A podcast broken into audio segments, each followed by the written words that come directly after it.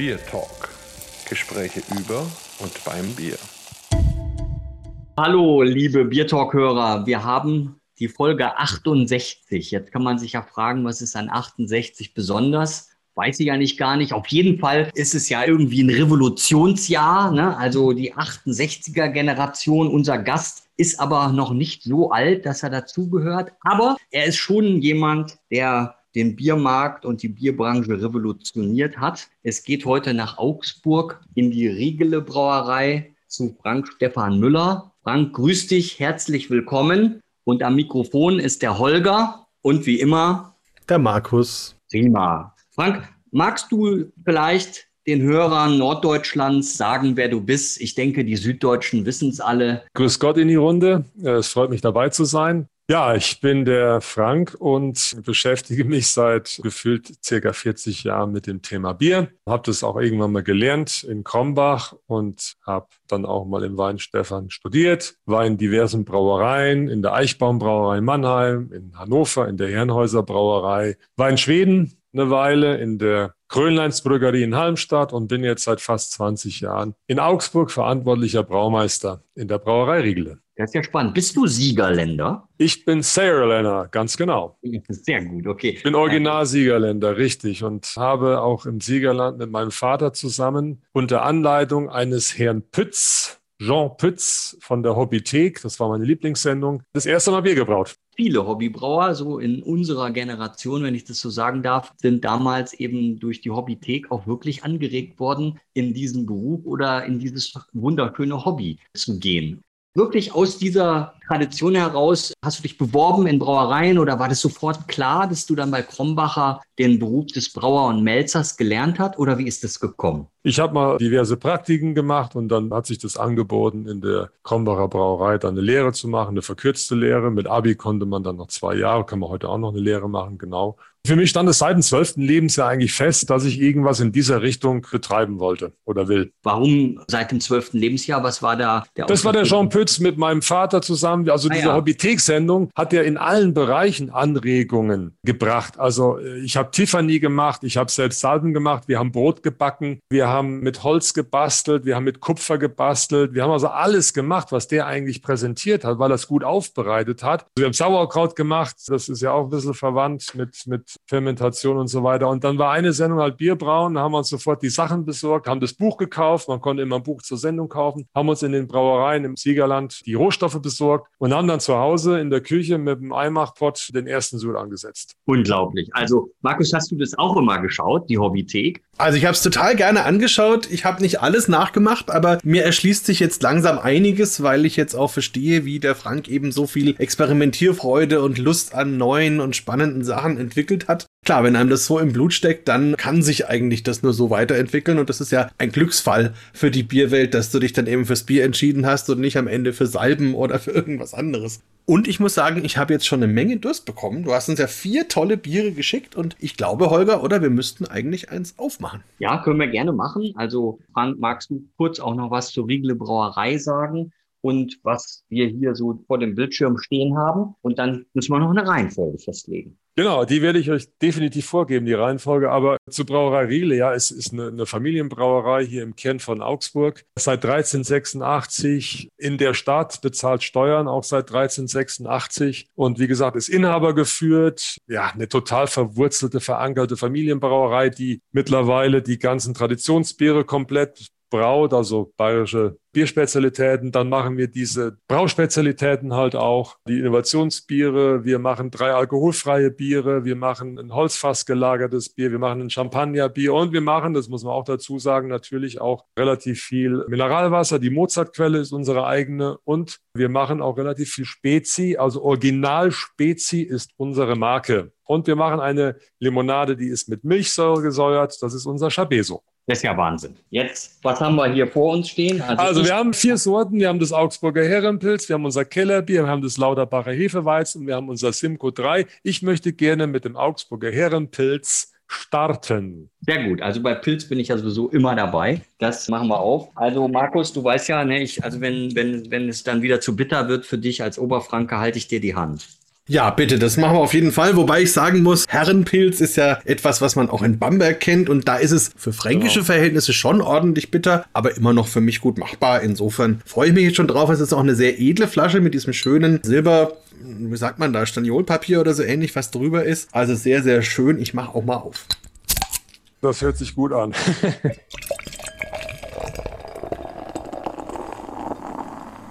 Wunderbar. So, wer mag es denn verkosten? Ja, mach du es doch. Also, ich, ich meine, Pilz also ist gut. ja nicht ein Bierstil und dann würde ich das Kellerbier machen. Also, das wäre doch nur gerecht. Eigentlich eine Unverschämtheit, aber gut. also gut, dann nehme ich mich gerne dieses wunderbaren Pilzbieres an. Also, erstmal optisch schon mal ganz, ganz schön. Also die Braut ist wirklich hübsch. Wir haben oben einen richtig festen, stabilen, weißen, feinporigen Schaum stehen, der wirklich, während wir jetzt geredet haben, noch keinen Millimeter verloren hat. Also ganz, ganz großartig. Drunter dann ein richtig schön sonnengelbes, klares Bier, wo sich die Kohlensäurefäden so richtig schön da nach oben treiben lassen und man eben sieht, wie dieses Bier lebt und sich darauf freut, getrunken zu werden. Jetzt rieche ich doch mal rein. Ah ja, und dann haben wir eine schöne Mischung. Also man hat einerseits durchaus so kräutrig Zitrus, Hopfenaromatik, aber eben drunter auch ein schönes Bett, wo, wo Malz eben Getreide, ein bisschen Honig vielleicht auch stattfindet, aber eher so typische Getreidenoten und insgesamt auch frisch. Also es macht richtig auch Lust. Ich probiere jetzt mal. Ja, ein kleines bisschen brauche ich deine Hand, aber es ist sehr, sehr fein. Geht los, sehr schön weich, ganz angenehm auf der Zunge, hat eine gewisse Süße am Anfang und dann kommt aber schon diese kräftige Hopfennote, die dann richtig intensiv ausklingt sehr, sehr lange auch da bleibt, aber eben in keinster Weise irgendwie unangenehm, sondern einfach richtig schön selbstbewusst da ist und den Mund auch wieder so ein bisschen austrocknet und dann natürlich sagt, okay, trinkt mich nochmal. und das ist natürlich auch sehr schön. Also ein sehr rundes Pilz, ein sehr weiches Pilz und ein sehr angenehmes, sehr trinkfreudiges Bier. Kann ich nur sagen, Frank, sehr gut gelungen. Prost auch Danke. aus Franken. Vielen Dank. War eine sehr schöne Beschreibung. Danke, das freut mich. hast du das mit erfunden oder wie, wie hast ja, du das übernommen? haben wir komplett neu auf die Beine gestellt, richtig. Wir haben es auch wieder, wie du schon beschrieben hast, in Richtung Pilz getrimmt. Also unter dem Namen Pilz kann man ja sehr viel tun. Aus meiner Sicht werden heutzutage auch Pilzbiere verkauft, die eigentlich diesen Namen nicht tragen dürften. Ich möchte es mal so vorsichtig formulieren. Wir haben das wieder auf ja, 45 Bittereinheiten gestellt. Das ist ausschließlich mit Aromahopfen gehopft. Da ist Opal drin, da ist Mittelfrüh drin, da ist ein Hersbrucker drin, da ist ein Sazer drin und auch ein Spalt Select ist da drin. Sehr schön. Also ich finde, den Sazer merkt man auch so ein bisschen. Also den Sazer merkt man durch auch diese späten Gaben, dass natürlich jetzt nicht nur diese, diese Bitterstoffe umgewandelt werden, sondern ich möchte auch diese Aromakomponenten, also diese, diese, dieses Aromaprofil dieser, dieser verschiedenen Hopfen möchte ich auch mit reinbringen. Und der Sazer hat halt eine schöne, ich sage immer, minimal dieses wertes Echte, dieses leichte Sahnige hinten raus, dieses cremige, das bringt ja schön leichte Holznoten, bringt da rein, eine leichte Kräutrigkeit. Also ich finde, das, das, der passt sehr gut dazu. Ja, der macht das richtig schön weich. Schauen wir mal, genau. was der Holger dazu sagt. Der ist ja unser alter Pilzspezialist. Also man kann fast nichts mehr ergänzen. Also mir schmeckt es auch wahnsinnig gut und ich finde auch dieses Trockene, was so im Abgang kommt und dann einfach Lust auf den zweiten Schluck macht, so muss auch ein Pilz sein.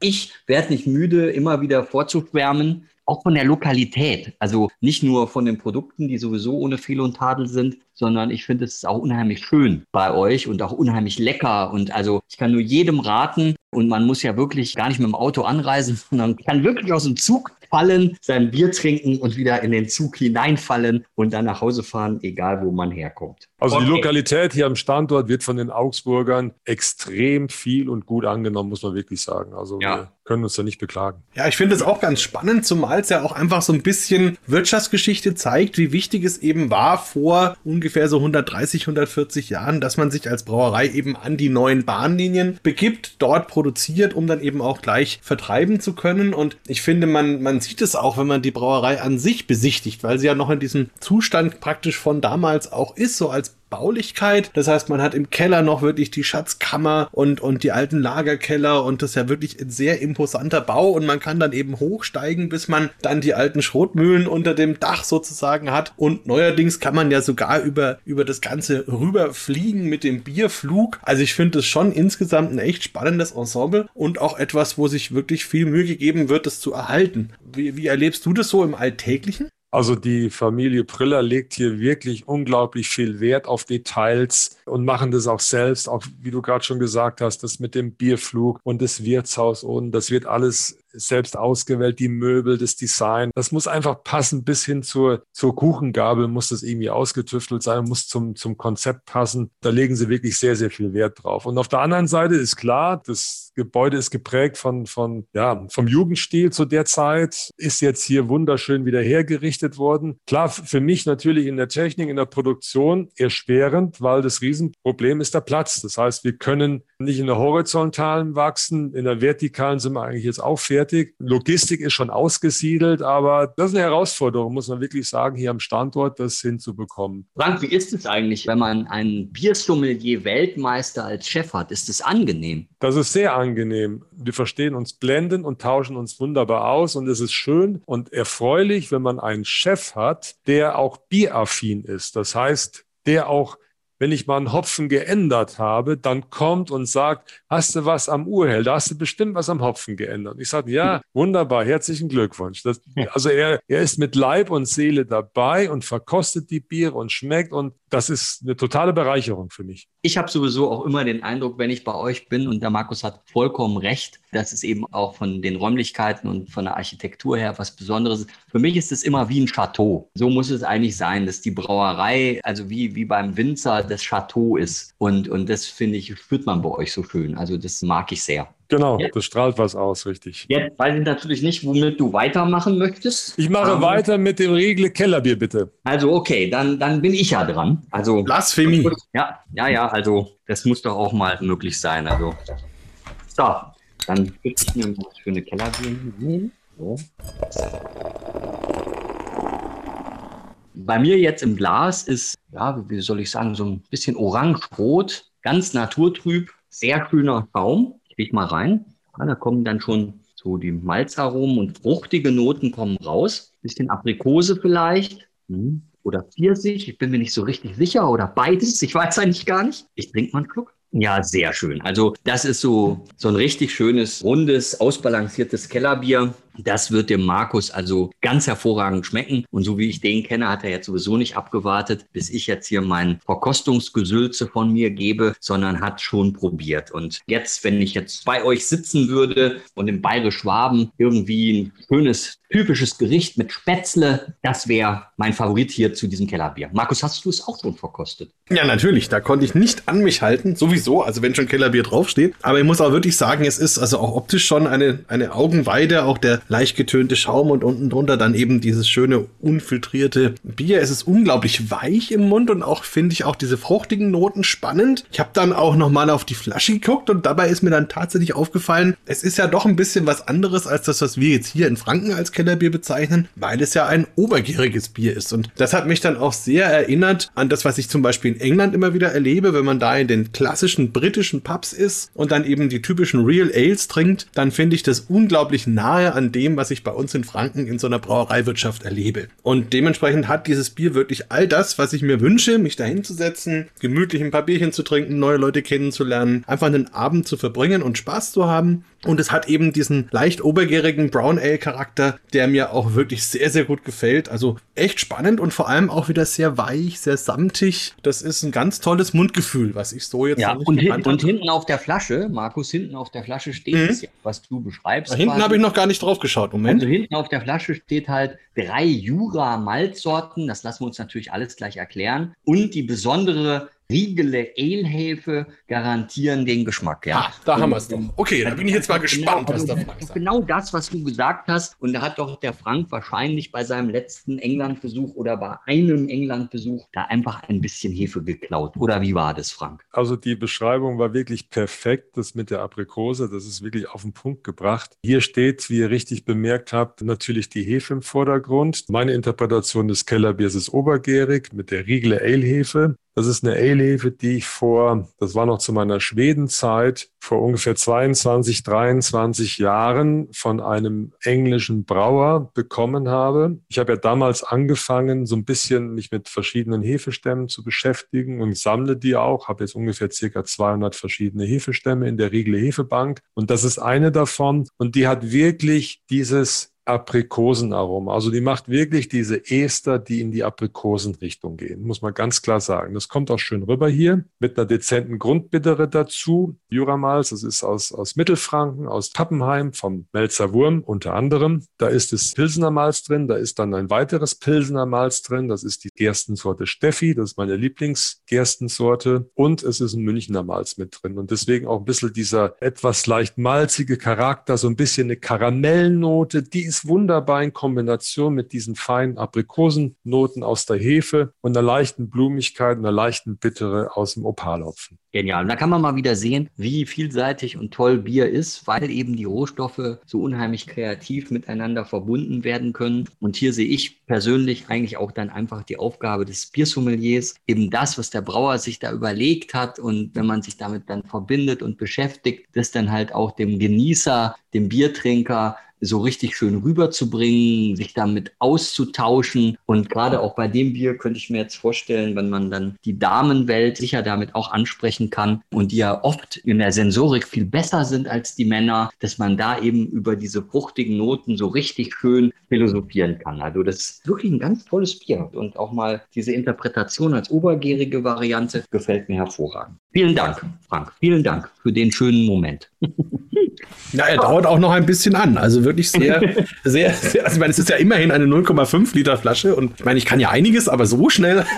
Nein, aber es ist wirklich, also ich muss auch sagen, tolle, tolle Idee und ich glaube, das ist auch eine sehr, sehr clevere Lösung für dieses Thema. Wir machen jetzt auch ein Kellerbier. Also weil es ja doch viele Brauereien, sagen wir mal, außerhalb von Franken gibt, die einfach sagen, sie wollen sich des Themas annehmen und dann immer wieder, ja, mehr oder weniger halt etwas machen, was so ähnlich ist wie das, was es hier gibt. Aber daran scheitern dann auch manche und dann ist es halt immer eher so ein Plan B. Und hier haben wir halt eine völlig eigene Geschichte, die die Grundidee aufnimmt also süffig, rund, harmonisch, malzbetont, spannende Noten, cremig. Davon kann man viel trinken. Das passt zu allem, was man so eben im Gasthaus bekommt. Aber eben in einer ganz eigenen Interpretation und dadurch auch für sich ein, ein outstanding, ein Standalone könnte man auch sagen, wenn man schon englische Begriffe bedienen will. Bier, was da wirklich für sich eine eigene Benchmark setzt. Also das finde ich ganz, ganz toll und macht mir gerade deswegen so viel Spaß. Jetzt müssen wir aber weitergehen sonst wären wir gar nicht fertig. Schade, ja, aber gut, machen wir. Nächstes Wort möchte ich gerne das Simco 3 bitte verkosten. Da könntest du selber mal loslegen und uns deine Eindrücke schildern. Gerne.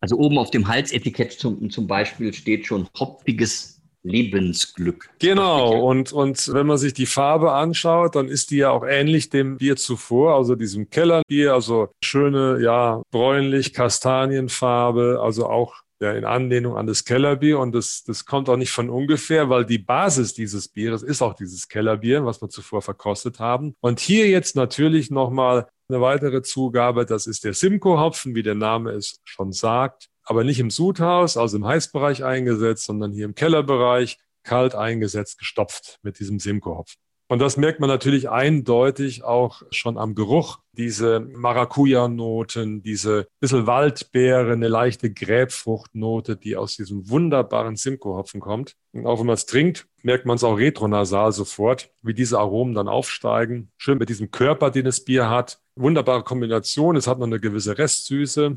Und das mit diesen Fruchtaromen, finde ich, passt wunderbar zusammen. Ich finde auch, also es ist ein richtiger Obstkorb, kann man nicht fast sagen. Es ist ein Obstkorb, ganz genau. ganz genau. ja, wobei ich sagen muss, es ist auch eher ein britischer Obstkorb und das finde ich ganz schön. Also es ist schon. Absolut. Ja, also eher in der klassischen Richtung von einem India Pale Ale und damit also wirklich auf dem Alkoholgehalt mit 5% so, dass man das noch schön trinken kann und hat eben auch einen schönen Malzkörper, schön rund, harmonisch dadurch, nicht so extrem bitter, dass man da jetzt dann gleich zumacht. Also insofern einfach ein tolles Erlebnis, weil ich in der Nase schon dann diese ganzen Früchte habe und dann kommen im Mund eben dazu die Malzaromen, dann schlucke ich runter, dann habe ich diese bittere, die klingt aber auch mit fruchtigen Aromen, mit bisschen Honig, mit bisschen Malz, mit bisschen Biskuit aus und, und dann hat man wieder Lust. Also das ist wirklich ein spannendes Erlebnis und da kann ich sagen, da stimmt dann diese Überschrift Lebensglück so ein bisschen, weil da wirklich alles drin ist, was ein Bier wirklich begeisternd macht. Also finde ich echt eine schöne, tolle Geschichte.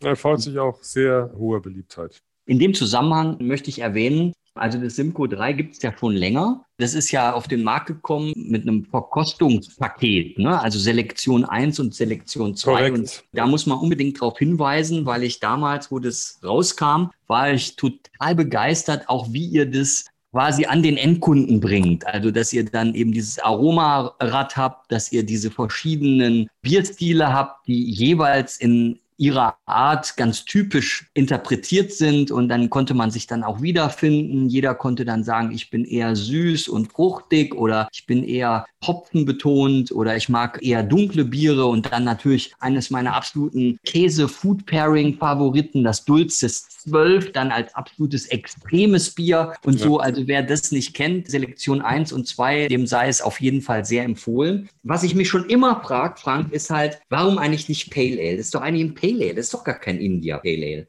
Ja, das.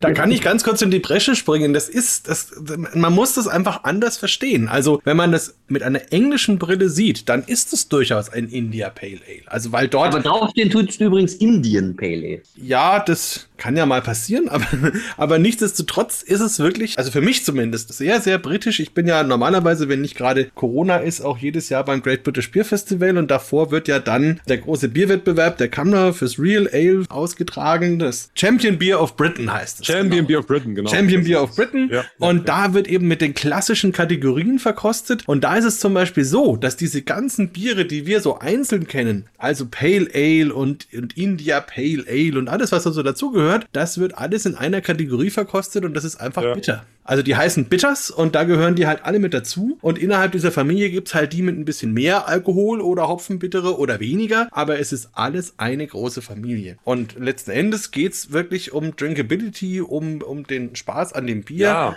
der Name ist eine Kategorie. Okay, die ist irgendwann mal festgelegt worden. Das ist mit Sicherheit irgendwo auch ein Hybrid. Also ich kann ja auch mal ein Bier außerhalb einer Kategorie machen. Dann passt es halt da jetzt nicht rein. Du hast ja gesagt, Simco steht drauf, aber dann steht ja Simco 3 drauf und das hat ja damit zu tun, dass es auch noch andere Hopfensorten in dem Bier gibt. Das können Genau. wir vielleicht auch noch ganz kurz erwähnen. Eine meiner Grundhopfen. Lieblingssorten ist bei mir der Opalhopfen, was bei vielen die Perle ist oder Magnum, weiß ich nicht, ist bei mir der Opal. Den mag ich, weil er hat eine leichte, eine ganz, ganz leichte Anisnote, finde ich, und die ist angenehm. Immer in Kombination. Also wenn ich jetzt sage Anis oder wie eben mit dem Sarzer, sage ich, das ist ein Sahnebonbon, dann ist es ja mal ein einzelnes Aroma, aber entscheidend ist immer in der Gesamtkomposition. Ich gebe Kräuter und Gewürze zu meiner Salatsoße, dann will ich aber nicht, dass die Salatsoße nur nach Pfeffer schmeckt oder nur nach Dill schmeckt oder nur nach Salz, sondern es ist immer die Gesamtkombination, die es ausmacht, wo nichts hervorschmecken soll. Und das ist hier bei mir, wie gesagt, der Opal, dann ist es der Hersbrucker und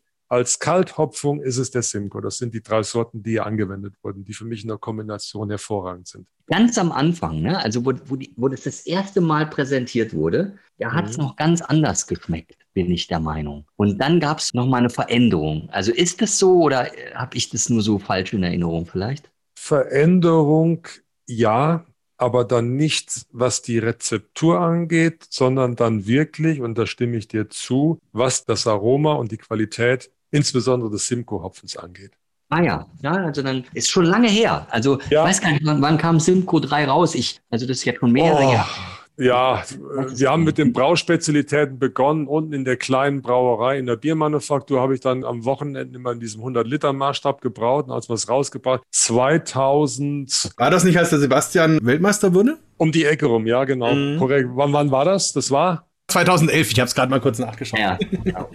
Ja, dann war Ja, das dann- auch ungefähr um die Ecke, wo diese, diese Brauspezialitäten kamen. ja, ja, absolut. Und ich kann es nur noch mal betonen, also alle Brauspezialitäten, die da in diesem Paket sind, also es müsst ihr unbedingt mal ausprobieren, ihr lieben Hörer da draußen. Dulces 12 habe ich ja jetzt schon gesagt, unbedingt mit Käsesorten verkosten oder auch Noctus 100, also Ja. so richtig tolle, dunkle Biere, malzaromatische Biere eben wirklich taugen, dann Noctus 100. Und das ist ja dann auch so eine schöne Größe, eben mit 0,66. Da kann man ja dann abends den Fernseher auslassen, sich mit seiner lieben Frau in die Küche setzen und sich also diese Flasche teilen und darüber sprechen, wie interessant doch Bier sein kann. Also Oder ich empfehle jetzt wirklich jetzt im Sommer, gut, wenn jetzt mal der Sommer kommt, momentan regnet es hier, in der Grillsaison, legt euch mal ein schönes, schönes T-Bone Steak oder, oder ein Filetsteak auf den Grill drauf und trinkt dazu einen Robustus 6. Oh, jetzt ist das Kopfkino aber an. Nee, Oder das Gaumenkino sozusagen. Wahnsinn. Ja, ja, also genau, das Robustus 6 ist ja ein Porter. Das ist so cremig, da könnte man sogar dann auch als Nachtisch eine Vanilleeiskugel sozusagen mit diesem Robustus 6 kombinieren. Also Ja, noch mehr Bilder, Bilder zu erzeugen. Aber man muss auch ein bisschen vorsichtig sein, weil diese Biere sind wirklich heimtückisch. Also gerade das Dulcis 12, das ist so ein Bier, das Oh trinkt ja. sich, Oh trinkt ja, sich oh easy, ja. easy, easy und dann hat man die 066er weg und ist dann auch weg. Also das ist schon, das ist dann schon, geht in die zweistelligen Alkoholprozente, da boah, ist schon eine Aufgabe. Wobei die 066 ist die Intention ja dahinter, so ein bisschen Anlehnung an den Wein. Klar, ich setze mich abends mit meiner Frau hin, man teilt sich eine Flasche Wein und das ist auch so ein bisschen die Anlehnung daran, 066 zu zweit mit der Frau zusammen halt am Probieren. Also genau so, so, so mache ich es schon jahrelang und die Ehe hält. Wunderbar, das ist ja fast schon, wäre ja fast schon ein Werbeslogan sozusagen. Aber vielleicht noch eine Frage, bevor wir sicherlich dann auch noch zum Weizen kommen. Bei dieser ganzen Hopfenstopf-Geschichte habe ich immer mehr gehört, dass es gar nicht so einfach ist, wenn man wirklich im Kaltbereich dann eben den Hopfen nochmal dazu gibt, weil es ja, gerade wenn man hier so ein Bier hat, was nur 5% hat, eine gewisse Gefahr in sich birgt, dass man da wieder sich irgendwelche Infektionen holt. Habt ihr damit Erfahrungen? Wie geht ihr damit um? Was ist da für euch das Thema dabei? Damit haben wir sehr, sehr viel Erfahrung, muss ich sagen. Und ich lerne in allen Dingen täglich dazu. Also das ist das Schöne an diesem Beruf. Ich lerne wirklich täglich dazu. Das ist richtig, was du gerade sagst, Markus. Das ist nicht ungefährlich. Insbesondere bei unserem alkoholfreien Liberis 2 plus 3. Das ist alkoholfrei und das ist auch gestopft. Das ist eigentlich die größte Gefahr, die man da hat, dass man da noch eine entsprechende Infektion dazu bekommt, weil da noch sehr, sehr viel unvergehrbarer Extrakt vorhanden ist. Da muss man sehr aufpassen, das ist richtig. Ja, spannend. Aber jetzt lasst uns doch vielleicht zum nächsten Bier kommen. Ich habe richtig Lust drauf. Das weil mich das Etikett ja, also- schon so anlacht. Ne? Oder? Genau, das ist das Lauterbacher Naturweizen. Lauterbacher, das, das war eine Brauerei hier in, im Umkreis Richtung Donauwörth. Die Brauerei hat dicht gemacht. Wir haben die Marke gekauft vor elf, zwölf Jahren und das haben wir jetzt neu aufgelegt. Also die Biere gab es schon. Wir haben die selbst hier gemacht. Das sind unsere Rezepte und unsere, unsere Sachen. Und das ist jetzt in der Euroflasche mit diesem Retro-Etikett rausgekommen. No, dann machen wir es doch mal auf. Ja, bitte. Markus, jetzt bist du noch mal dran, weil der Typ da auf dem Ding, der lacht auch so, wie du immer lachst. Also du hast heute einen besonders kreativen Tag, merke ich gerade. Aber gut, ich sage natürlich nicht nein. Also gerade bei so guten Bieren, wie wir sie heute mal wieder haben. Und ich muss sagen, also wie zu erwarten ist, natürlich ein sehr, sehr schöner, stabiler Schaum, was für einen Weizen einfach ganz, ganz wichtig ist und da einfach auch schon ein tolles Qualitätsmerkmal. Und drunter sehen wir wieder so eine ganz schöne orange-braune Farbe. Opak, also durchgucken kann man da nicht aber so ein bisschen geheimnisvoller Schimmer auch, also wo man so wirklich sich auch freut, dann zu erkunden, wonach das Ganze dann am Ende wohl schmeckt. Der Schaum ist auch so ein bisschen getönt und hat sehr viele kleine, feine Poren und steht immer noch. Ich rieche mich jetzt da mal so durch. Ja, und da hat man klassisch natürlich für einen Weizen sehr intensive bananige Noten. Ich finde sogar eher eine grüne Banane, die auch sehr frisch rüberkommt, also so zwischen grün und gelb vielleicht. Und drunter hat man auch ein bisschen so getreidige Honig-Biskuitnoten. Das probiere ich mal.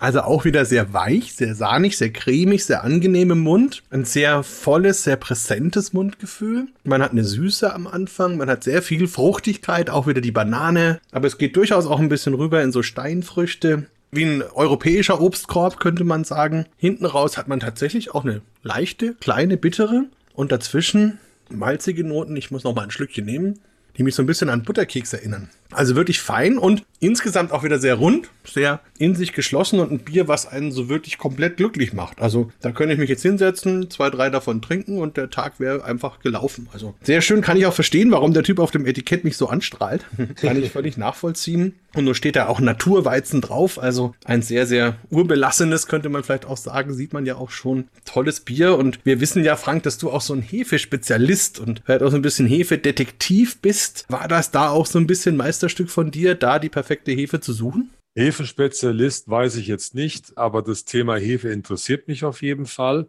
Sehr sogar, weil ich der Meinung bin, dass man neben verschiedenen Malzen, neben verschiedenen Hopfensorten, die wir jetzt auch schon besprochen haben, auch unglaublich viel verschiedene Geschmäcker und Stile prägen kann mit verschiedenen Hefen. Und in diesem Bier setze ich zwei verschiedene Weizenhefen ein aus meiner Hefebank. Die eine, wie du es schon super beschrieben hast, Markus, macht eine richtig schöne Banane und die andere arbeitet überhaupt nicht in Richtung Banane, sondern arbeitet mehr in Richtung Steinobst und Steinfrüchte. Ist genau richtig. Und das kann man bei diesem Bier, glaube ich, relativ schön nachvollziehen. Ja, absolut. Und dadurch ist es auch sehr frisch und, und ist nicht so, so schwer, wie wenn man immer diese intensiven braunen Bananennoten hat, wo einen das Bier schon ziemlich fertig macht. Das ist dadurch wirklich eine sehr, sehr runde Geschichte. Wenn du schon sagst, meine Hefebank, das klingt ja schon mal spannend, das kann jetzt auch nicht jeder Brauer von sich behaupten. Ist das auch etwas, was schon da war, als du kamst oder hast du das eingeführt? Und ja, ist es so ein bisschen dein Baby? Wie geht ihr damit um? Was muss man alles beachten als Hefebanker? Das klingt jetzt so ein bisschen meine Hefebank, aber ich muss wirklich sagen, es ist meine Hefebank, weil ich habe die hier hingebracht. Die hatte ich also vorher schon. Das Thema treibt mich eigentlich schon 30 Jahre richtig intensiv, dass ich denke, mit verschiedenen Hefen kann man verschiedene Biere oder verschiedene Geschmäcker produzieren. Und es gibt ja viele verschiedene Hefen, also sammle ich die eigentlich. Das heißt, wenn ich irgendwo hinkomme, befreundeter Brauer, dann, dann hole ich mir die oder ich hole mir eine Flasche und, und sammle den Bodensatz und isoliere, wenn, wenn sie noch leben, dann isoliere ich mir die Hefe. Oder ich bin halt irgendwo und nehme mir dann einen Abstrich und dann tue ich das auch isolieren. Also ich tue die dann wirklich vereinzeln und vermehre die dann und lege die mir auf Schrägager. Jetzt wird es ein bisschen technisch. Also ich versuche die irgendwie so ein bisschen auf, auf Nährböden zu legen, dass sie dann auch längere Zeit überleben. Und wichtige Hefen als Redundanz lege ich mir dann auch in Weinstefan in die Hefebank, dass ich da so ein, noch so ein Update habe, so ein Backup sozusagen. Ja, spannend. Also, dass Banker auch Backups anlegen. du hast ja schon so ein bisschen erwähnt, auch bei dem alkoholfreien Bier spielt ja auch das Thema Hefe eine große Rolle. Wie habt ihr euch da denn rangetastet und dann letztendlich auch zu diesem speziellen Verfahren gefunden, was ja verschiedene Methoden kombiniert, wie man ein alkoholfreies Bier machen kann? Richtig, da habe ich unglaublich viel rumprobiert und, und experimentiert. Also es hat wirklich ein paar Jahre gedauert, dass ich mit verschiedenen Hefen das ausprobiert habe, also eine sogenannte gestoppte Gärung zu machen oder eine partielle Gärung zu machen. Da war wichtig für mich auch, dass, dass nicht diese, diese Würzekomponenten im Vordergrund stehen, dass dort doch ein bisschen Stoffwechsel stattgefunden hat, dass die auch abgebaut werden. Und dann habe ich eine Hefe gefunden, die das schafft. Und das mache ich dann auch gerne in Kombination mit einer entalkoholisierten Variante. Das heißt, wir mischen praktisch eine eine Gärung, die mit mehreren Kulturen übrigens stattfindet, mischen wir mit einer Variante, die entalkoholisiert wurde. Ich will nicht zu viel diesen Körper haben, wo die meisten gestoppten Gärer haben, oder ich will auch nicht zu viel Leere haben, zu wenig Körper haben, sondern durch diesen Verschnitt möchte ich das eigentlich genau einstellen. Und dann kommt noch eine, eine weitere Sache dazu, aber das möchte ich jetzt nicht unbedingt erwähnen, weil das was sehr Spezielles ist. Ja, und das ist halt meine Philosophie. Ja, Holger, beeindruckt, oder? Ja, sehr, ja, absolut. Und ich mache mir dann ja immer Gedanken, was man so richtig schön dazu essen kann. Und das ist ja mit seinen 5,3 Volumen Alkoholprozent so vollmundig, auch sehr schönes vollmundiges Weizen. Da ist ja klar, also schönes Pärchen Weißwürste und dann eine Breze und süßer Senf und dann ist die Welt einfach in Ordnung. sehr schön, ja, wunderbar. Markus, du musst jetzt ein ganz tolles Schlusswort formulieren.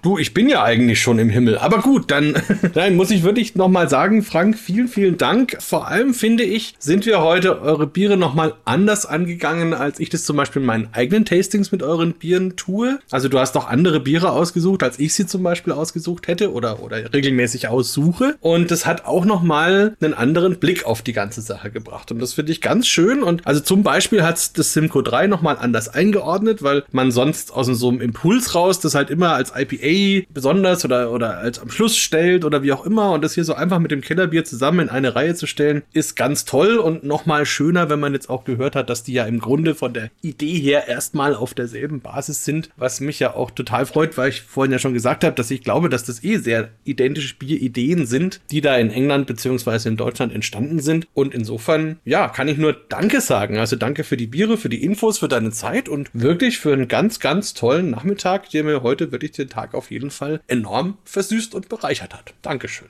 Ich bedanke mich auch recht herzlich bei euch. Es hat sehr viel Spaß gemacht. Das war eine sehr kurzweilige Dreiviertelstunde. Prima. Und ich habe in der Zeit recherchiert, wann war es genau. Ne? Also wann war es genau und was meine ich damit? Hobbythek, Bier selbst gebraut. Sendung Nummer 80, 1982. Da hat alles begonnen, Frank. Jawohl. Genau. Danke dir. War super. Danke euch. Danke euch. Ja, ciao. ciao. Ciao. Tschüss. Ciao, ciao. Bier Talk der Podcast rund ums Bier. Alle Folgen unter www.biertalk.de.